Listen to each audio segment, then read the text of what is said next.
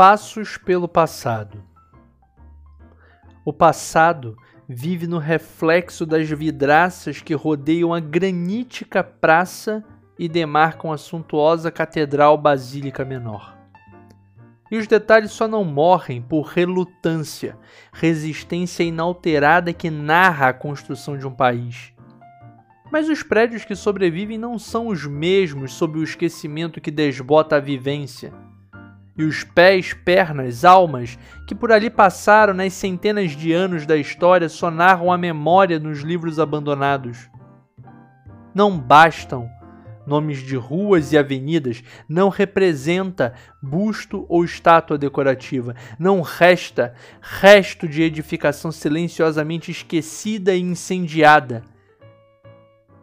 E a praça, em pedras e passos e pretéritos, ainda será palco de conflitos que moldarão o que todos conhecem. Mas é insuficiente caminhar como quem coloca uma perna na frente da outra sem sequer saber por onde anda.